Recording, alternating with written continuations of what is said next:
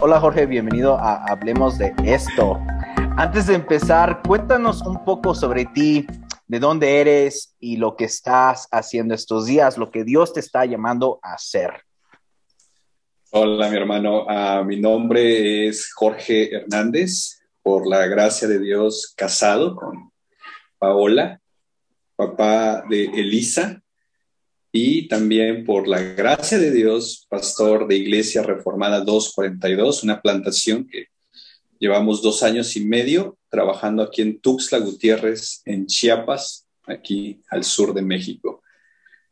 Y aquí estamos para servirles, mi hermano.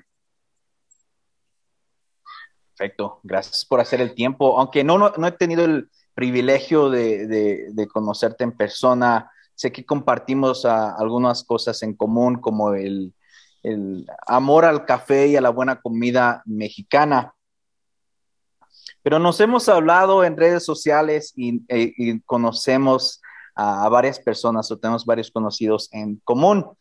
Pero hoy me gustaría hablar sobre tu experiencia y las observaciones sobre la iglesia en Chiapas, en tu ciudad en particular. Una de las razones por qué quería este, entrevistarte también es que sé que viajas o has viajado a diferentes partes de la República. Entonces me gustaría entender un poco más de lo que has visto. Comenzando con cuáles son algunas de las principales uh, diferencias y similitudes uh, de la iglesia y su contexto en el que tú te encuentras hoy y las, las otras partes de la República que has visitado.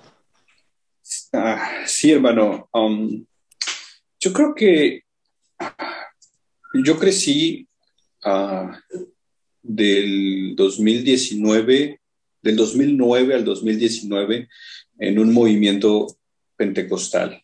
Estuvimos sirviendo ahí, estuvimos siendo miembros de una iglesia por 10 años y una de las cosas que a mí se me enseñó, pues era, fue literalmente toda la doctrina pentecostal. Um, yo no conocí por todo ese tiempo temas bautistas, presbiterianos, conocí un poco del nazareno, por así decirlo, pero hasta ahí, no más. Entonces, cuando el Señor me ha, nos ha permitido, junto con, con mi familia, de ir a otros estados a predicar ya ahorita en esta nueva etapa, una de las cosas que veo es el tema denominacional, que en otros lugares um, hay como que más presencia de un presbiterianismo, bautistas y otras denominaciones. Me tocó estar en Morelia y, y, nos dieron un tour ahí los hermanos por el centro y me decían, mira, aquí está la primera iglesia presbiteriana, mira, aquí está otra presbiteriana y aquí está otra presbiteriana. Y el tour que yo les daría aquí Chiapas es, mira, aquí está la iglesia pentecostés, mira, aquí hay otra iglesia pentecostés, aquí hay otra iglesia pentecostés, y así nos podemos ir todo el tour. Entonces, lo primero que empecé como a notar esta, esta diferencia en cuestión de la presencia de las denominaciones. Entiendo que esto tiene de años desde que los misioneros comenzaron a llegar, y creo también una de las cosas que, que de las diferencias es que nuestra cercanía con Guatemala ha influenciado muchísimo, uh, porque en Guatemala hay una presencia igual pentecostal muy fuerte, y entonces literalmente ha, permeado eso aquí en nosotros. ¿no? Entonces, creo que de las diferencias que más he notado es eso, es la presencia más fuerte de ciertas denominaciones en otros lugares a diferencia de aquí. Gracias, bro. Este, y algo que celebrar de, de, los datos del INEGI es que por lo menos tenemos algunos, algunas cifras. Uh, Chiapas, como te mencionaba, según los datos del INEGI, es más de 32%, uh, lo que ellos consideran uh, protestantes evangélicos, pero no tenemos los datos más allá de eso. No sabemos uh, qué tipo de denominaciones, por ejemplo, son presbiterianos, asambleas de Dios, etcétera. Algo que escuché también es de que un amigo, uh, lo conoces, Marco, plantador de iglesias Omar Nuevo, dice que, que en Chiapas, y otro amigo también lo dijo de esta manera, hay iglesias como las hay Oxos. Entonces, para mí, yo lo que me imaginaba es muchas iglesias, pero lo que no sabía y estoy aprendiendo hoy de ti es de que son, ah, tienen casi la misma ah, tipo de, corriente doctrinal. No hay esa diversidad que ves en las otras partes del país. Pero a la luz de eso, bro, ¿qué podemos celebrar acerca de la iglesia en, en Tuxtla, en Chiapas en general? Fíjate que yo recuerdo igual hace, hace un par de años, antes de la plantación, hice por ahí también una, una investigación sobre este tema. Ah, y sí, una de las cosas que, de los datos que arrojan es que Chiapas es el estado menos católico en toda la República. Y ese dato me llamaba la, la, atención porque el, el, menos católico en automático se hablaba de mayormente protestante. Pero en estas estadísticas, en, en, en, la, en el paquete de protestantes, pues entraban no solo todas las denominaciones, entran los testigos de Jehová, mormones y de años para acá una presencia bastante fuerte de musulmanes. Ya hay mezquitas aquí en San Cristóbal eh, y hay una presencia fuerte también de eso. Entonces, ante los datos, es, no eres católico romano, en automático eres protestante, aunque en esto pues hay todavía una subclasificación, si lo quisiéramos llamar así. Um, y sí, definitivamente aquí puedes toparte con, eh, en, una cuadra o en una manzana de una calle, te puedes topar con tres templos súper cercanos. Um, vas viajando en las carreteras a ciertos lugares y te vas a topar también con muchos templos. Y sí, si tú vienes de turista, pudieras decir, wow, hay muchísimas iglesias aquí, ¿no? Pero ya escarbando un poco los datos, muchas veces es porque una iglesia tuvo un conflicto, se dividió, sale un grupo, ponen una a unas cuadras de ahí, luego crece, hay otro conflicto, se divide y surge otra y entonces es de una o de otra forma avanzado así. Um, definitivamente las cosas que creo yo que hay que celebrar es la pasión de la iglesia cristiana. O sea, es algo que yo admiro.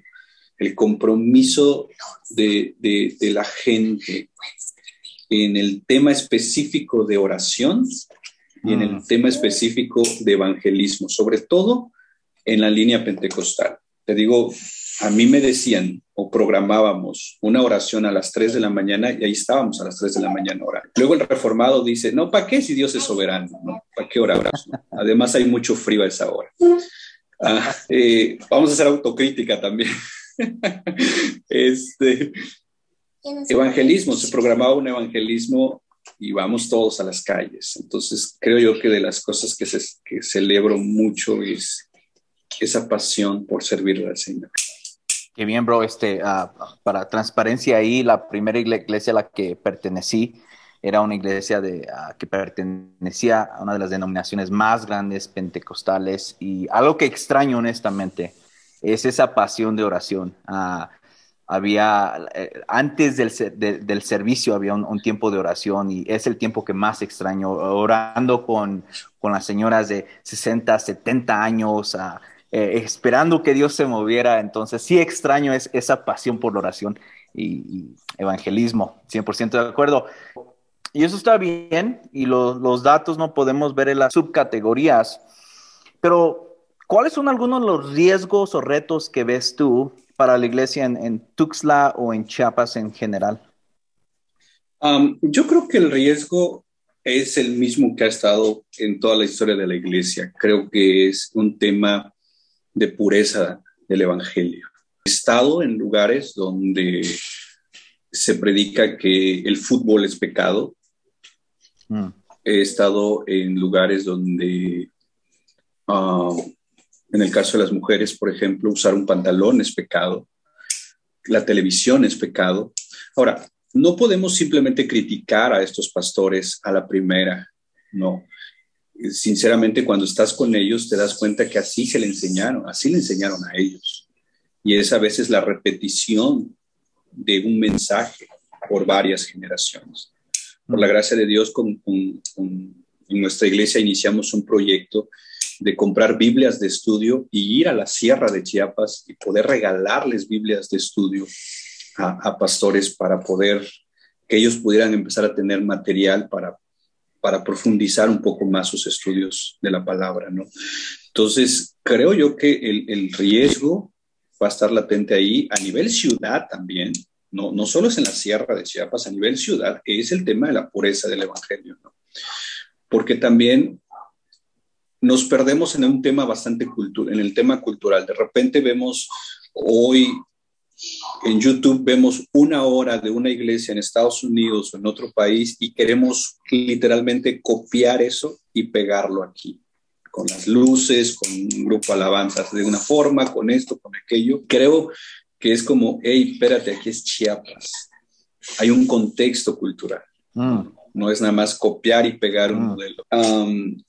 Y al final, creo yo que el riesgo es siempre el que va a estar latente buscar siempre la pureza del Evangelio y no, lo digo primeramente por mí, no desviarme hacia otras cosas con tal de buscar tal vez un crecimiento o entrar en una corriente de moda que a veces pueda tener. Mm. Lo, que escucho son dos cosas. Uno de los riesgos es la pureza del Evangelio ah, o no poder transmitirlo. Y la otra, el segundo riesgo es, ahora por las redes sociales, es una espada de doble filo a tratar de, copiar algo que no, tal vez no funcione, pero antes de la llamada hablábamos un poco y mencionaste algo que yo nunca he visitado Chiapas, pero haces un contraste entre las sierras y la ciudad. ¿Me puedes explicar ah, un poquito más eso de uh, desempaquetarlo para alguien que no ha visitado y cómo, cómo es que eso impacta la cultura de la iglesia? Claro, mira, Chiapas tiene, tiene tiene una geografía bien peculiar, hermosa, definitivamente. Por ejemplo, hay un lugar que se llama San Cristóbal de las Casas. y ahí es toda una zona que se conoce como los Altos de Chiapas. por ejemplo, por pensar en el clima, es un clima muy frío. A 40 minutos bajando estamos en Tuxtla Gutiérrez y otra una hora y media estás literalmente en la playa, en el mar. Entonces puedes de San Cristóbal, dos horas estás en la playa. Y este tipo de cambios, también hay cambios culturales. no es lo mismo plantar una iglesia en los altos de Chiapas, en Tuxtla o en la costa o en la sierra. Luego también tenemos selva. También tenemos una parte de la selva. Entonces, cada región tiene ciertos aspectos culturales que puede ser que si a ti te funcionó aquí en la ciudad algo y crees que con eso vas a ir a los altos de Chiapas o a la sierra o a la selva o a la zona costa y que porque te funcionó acá te va a funcionar allá definitivamente. Tiene que ver hasta temas de alimentación. Estuvimos en un evento hace algunos años en la costa de Chiapas, en una iglesia que está literalmente a 30 metros del, del mar y a la hora de la comida pues los hermanos que son pescadores van, pescan los pescados y de ahí al sartén y nos dieron de comer mojarras así recién sacadas del mar y el camarón recién sacado del mar y todo, ¿no?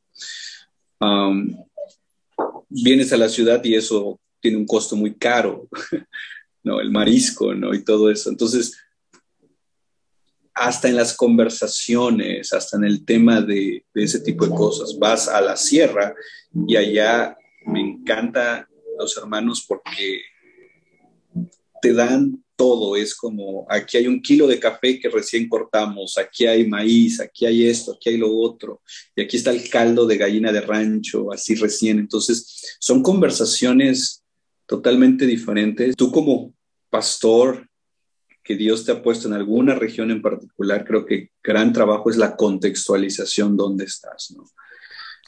No nada más es como ah. el, ah, vi que allá lo hacen así y funcionó, me va a funcionar acá, no tiene mucho que ver con el tema de las zonas. Me gustaría hablar un poquito más ahí, entonces, algo que veo en el libro de Hechos, ¿no? El apóstol Pablo, plantador de iglesias, de plantador de iglesias, misionero de misioneros, ¿no?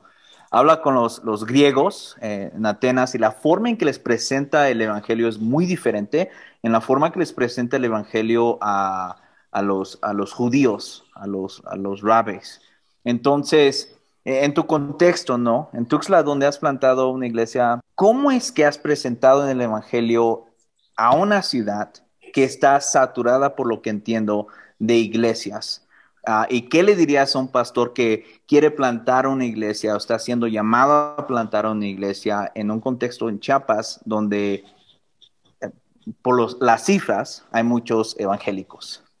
Mira, deja ponerte un par de ejemplos. Hace años estuvimos en un servicio y, y, habían muchas personas y era una zona donde no hay internet. El predicador comenzó a, a predicar y muchos de sus ejemplos estaban basados en videos de YouTube. Entonces él decía, miren, en YouTube y esto, en YouTube y lo otro. Y la gente es como, ¿qué es YouTube?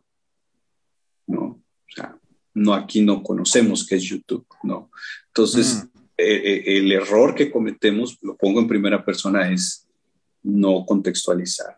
Y, otro que me lo platicaba mi pastor y de que llegó un predicador ahí a, la costa y en una, comunidad y el predicador comenzó a presentarse y decir, bueno hermanos, miren, me presento, soy tal, tal, ah, tengo una licenciatura en teología, tengo escatología, tengo hermenéutica, tengo esto, tengo aquello. Y una ancianita le dijo, mira hermano, no sé qué enfermedades son esas, lo único que sé es que Cristo te puede sanar, ¿no? Amén. Ah, entonces, oh, entonces, yo no puedo llegar a simple sencillamente y decir, a, miren hermanos, eh, Calvino dijo esto, Spurgeon, Jonathan Edwards. Ah, no, o sea, y, y en el contexto de ciudad que hay un acceso a la información abismal, y que entonces posiblemente ahí te van a demandar que tú cites a muchos autores, va a ser lo mismo. Pararte en la escritura y predicar el Evangelio. Tal vez lo que va a cambiar son los ejemplos, las figuras, que, las ilustraciones, pero al final, tanto en la sierra, en la costa, en los altos y en la ciudad, es el Evangelio. Amén. Ah, ya que estamos confesando, este, yo eh, tuve ¿Qué enfermedad tienes? Este, tuve la oportunidad de, crear un recurso para la familia de iglesias a la que pertenezco y yo muy orgulloso de que lo hice para teléfonos porque dije, aquí no imprimimos, aquí consumimos en, en los teléfonos y lo envié a una iglesia y me hicieron, sabes que aquí no, las personas no usan su teléfono de esa manera, necesitamos imprimirlo.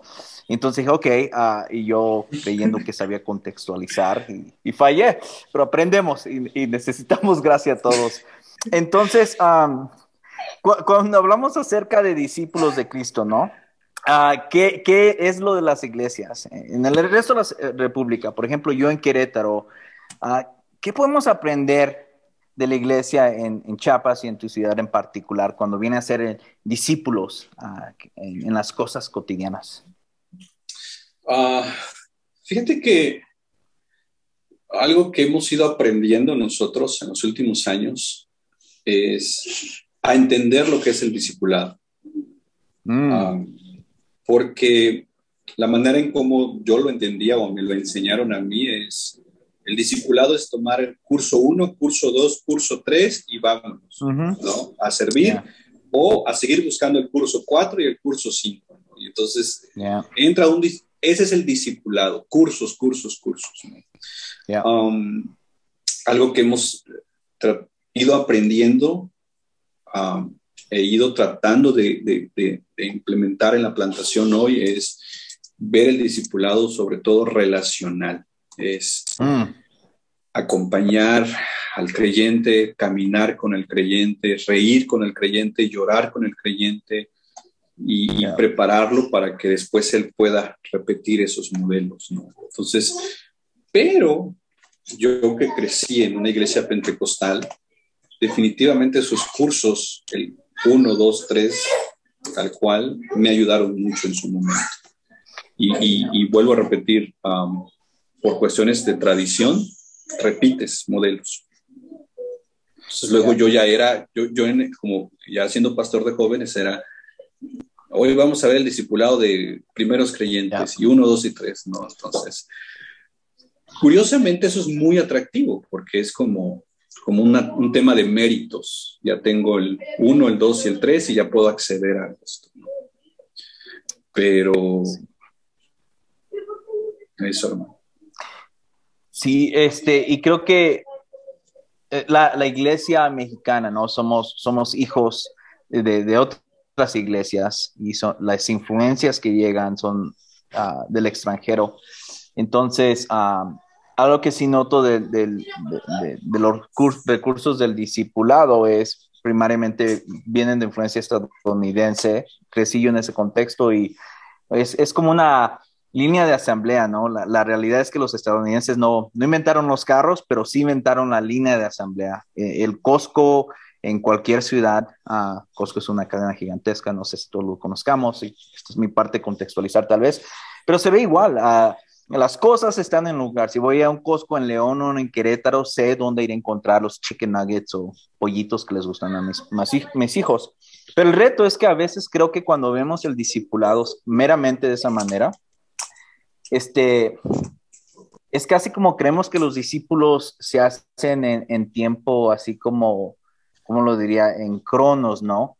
Discipulado 1, 2 y 3, cuando lo que vemos en los evangelios primariamente es el discipulado es relacional y argumentaría yo que es en tiempo kairos, cuando Dios decide, cuando el Espíritu Santo guía. Y creo que es esa tensión, pero algo que dijiste que, que, que, me anima mucho es que algo que tenemos es la parte relacional.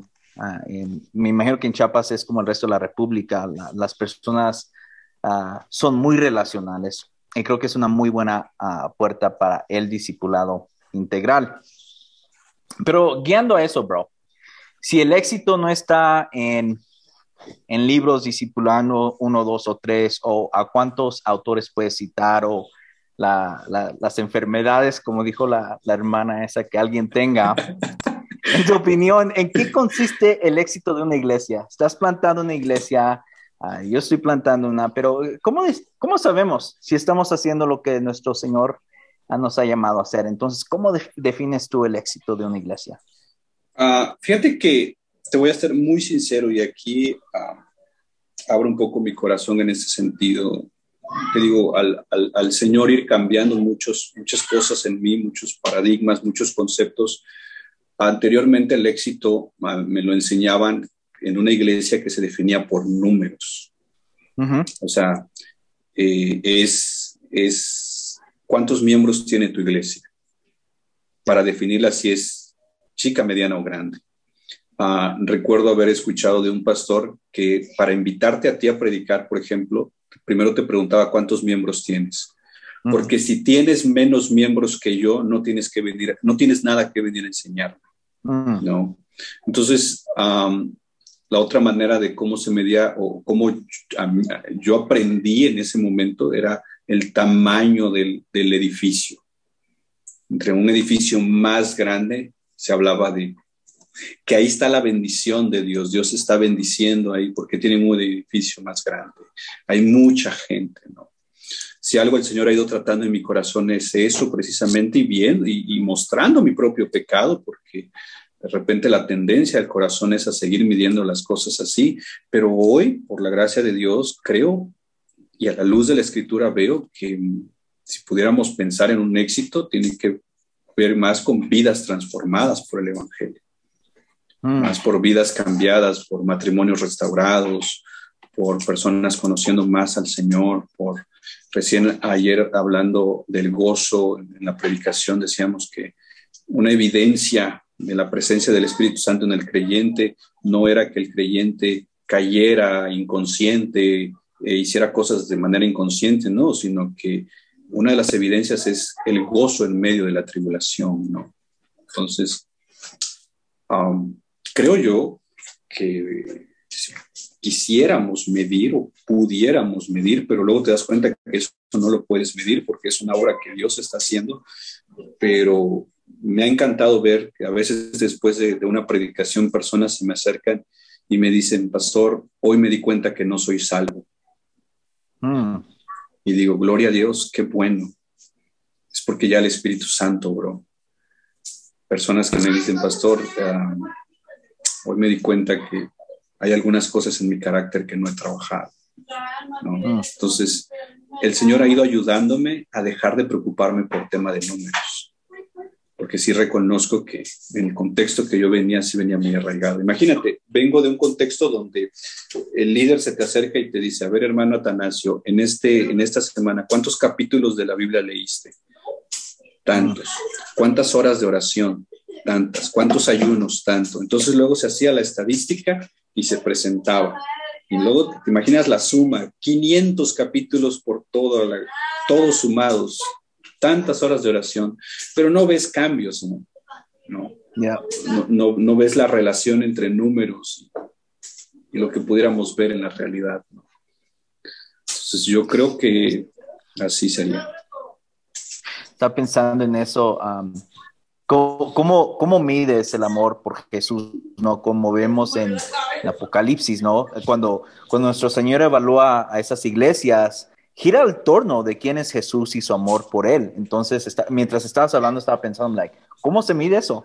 No hay una estadística que podamos decir, oh, es que lo estoy a nivel 7 para amarlo. Entonces, es, es interesante eso y me voy a pensarlo, bro.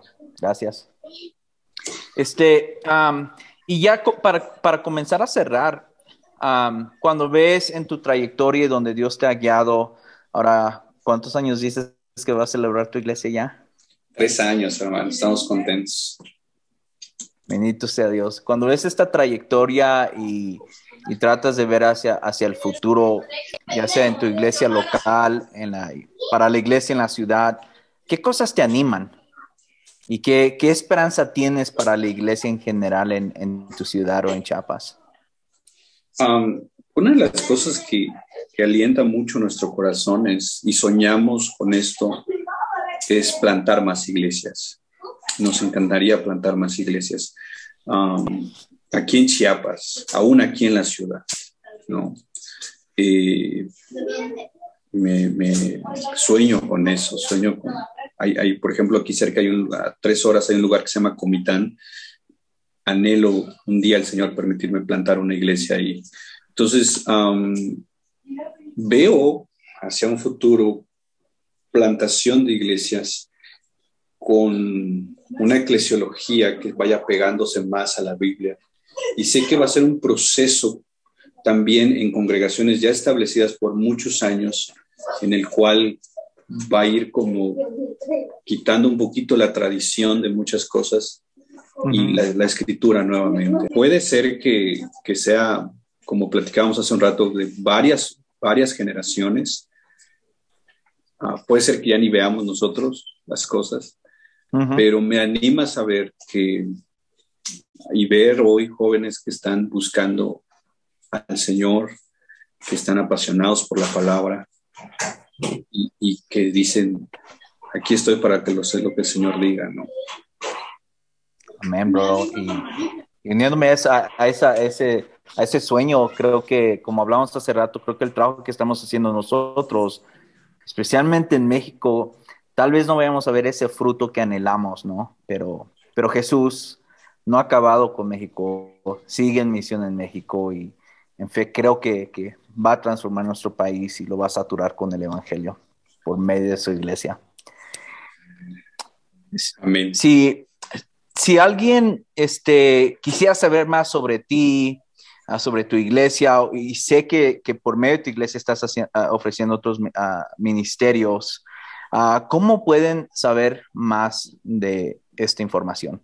Sí, en Facebook eh, estamos como Iglesia Reformada 242. Nos llamamos 242 porque por Hechos 242. esa es nuestra eclesiología básica. Alguien me decía, oye, pero ¿qué más vamos a hacer? Mira, cuando cumplamos Hechos 2.42, vemos qué más hacemos. Mientras tanto, ahí vamos a estar. o sea, no, no hay prisa, no hay prisa. Entonces, en YouTube también subimos nuestras prédicas, Hechos, este, Iglesia Reformada 2.42. y, y, por ejemplo, un proyecto que iniciamos este año fue un instituto bíblico. Ah, estamos dando las clases en línea de hebreo eh, y teología historia de la reforma y teología reformada. Entonces, es, el anhelo de nuestro corazón es que más personas puedan acceder a, este tipo de, material, ¿no? Y la única red social que yo uso, pues, es Twitter y es Jorge-Atanasio H-E-M-A. Es, la única red que, uso. Entonces ahí podemos saludarnos también y escribirnos. Perfecto. Este, algo que sí quiero celebrar es de que, ah, por lo que he visto del Instituto Bíblico que, que, estás haciendo, estás invitando hermanos que no pertenecen a tu congregación y es más, por lo que veo, son de otros países y creo que no tienes una conexión directa. Y creo que es un muy buen modelo y lo celebro mucho porque creo que necesitamos más de eso en México, que creo que diríamos, creo en la Iglesia Universal, pero prácticamente es un muy buen ejemplo aquí de, ver esa iglesia trabajando. El, el, profesor de Historia de la Reforma es presbiteriano, el profesor de Hebreo es de República Dominicana, es miembro de una iglesia bautista, entonces ha sido algo precioso. Por ejemplo, este sábado voy a estar predicando en una iglesia presbiteriana. El 26 de marzo tengo una invitación para la iglesia presbiteriana también para predicar. Y, ha sido una experiencia hermosa y es algo que como platicábamos, estamos tratando de orando y empujando también esta idea de ir quitando esas barreras que por años se pusieron de ciertos celos, si podríamos decirlo, de esta es mi denominación y ahorita es como que, mira, somos hermanos, somos familia. Allá en la Nueva Jerusalén no va a haber un fraccionamiento pentecostal y presbiteriano y bautista, no, no, no, vamos, ¿no? Entonces, pero creo yo que poco a poco vamos viendo ya algunas cosas, por la gracia del Señor y para la gloria del Señor. Gracias, bro. Entonces, uh, una vez más, gracias por ese ejemplo uh, práctico, man, y tangible de, de, cómo se ve el reino, cómo se ve la iglesia trabajando juntos más allá de denominaciones y, diferentes tribus, bro. So, me anima mucho lo que Dios está guiando a hacer. Espero volver a hablar contigo una vez más. Bendiciones. Acá en Chiapas, hermano. Amén.